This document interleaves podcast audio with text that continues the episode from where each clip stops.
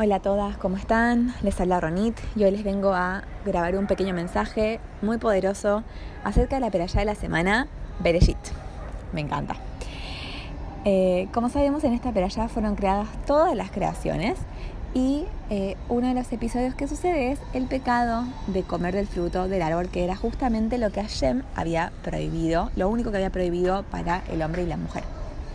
Entonces llega la mujer, agarra el fruto, lo come, lo prueba, dice, ay, no, no me pasó nada, y se lo pasa al hombre, y el hombre también lo prueba, y ahí Hashem les dice que los va a sacar del Ganeden y eh, les, les da un par de consecuencias, una de las cuales es que va a traer la muerte al mundo.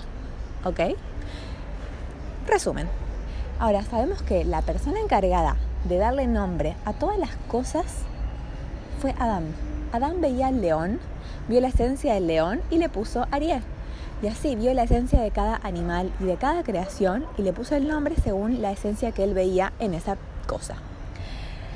¿Y cuándo le puso el nombre a la mujer?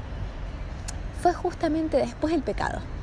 Después del pecado, cuando ellos se dieron cuenta que se equivocaron y Hashem les dijo que se equivocaron y Hashem trajo la muerte al mundo, Adán la mira a la esposa, a la mujer, y le dice, te voy a poner Javá, Javá, porque sos la madre de todo ser vivo. ¿No consideran que es una contradicción que la mujer comió, pecó, hizo pecar al hombre, trajeron literalmente la muerte al mundo y Adán dice, bueno, pero te voy a llamar vida? Es medio raro, de hecho, es todo lo contrario. Entonces, ¿cómo se explica esto? Y dice que ellos ya habían pecado, la muerte ya iba a venir al mundo, punto. Pero Adán tenía dos opciones, o enfocarse en lo negativo que hizo su esposa, y en que ella trajo la muerte y que lo condujo a él a comer al fruto, eh, o enfocarse en algo positivo, que es la esencia de la mujer. ¿Cuál es la esencia de la mujer? La mujer es la que trae la vida al mundo. Por más que en ese momento trajo la muerte, la mujer tiene la capacidad de crear vida adentro suyo. Entonces él tenía dos opciones, o enfocarse en lo amargo, en lo negativo, o enfocarse en el futuro, en lo positivo y dejar lo malo que sucedió atrás. Hay una Gemara muy famosa, pero que dice que cuando hay un marido y una mujer que están bien entre ellos, que tienen Shalom Bait, la presencia divina está entre los dos. Está ahí, está presente. Pero cuando ellos están mal, se están peleando, están enojados, entonces la presencia divina se va de la casa.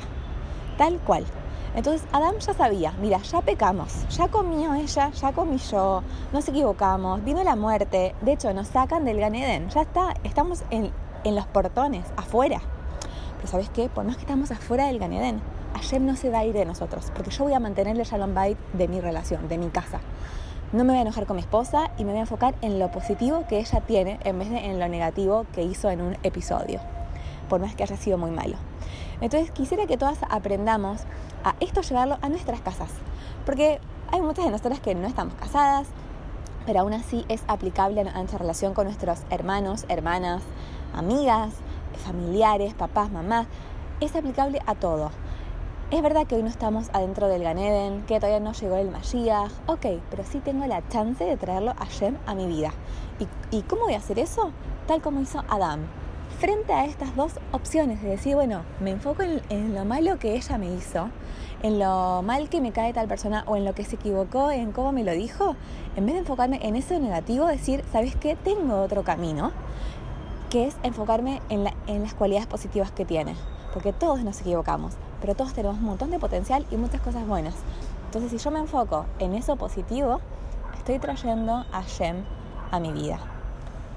Tenemos este poder, por más que no estemos afuera de los portones del Gan para entrar, podemos traerlo a Shem, a nuestra vida, que es aún más que eso. Shabbat Shalom.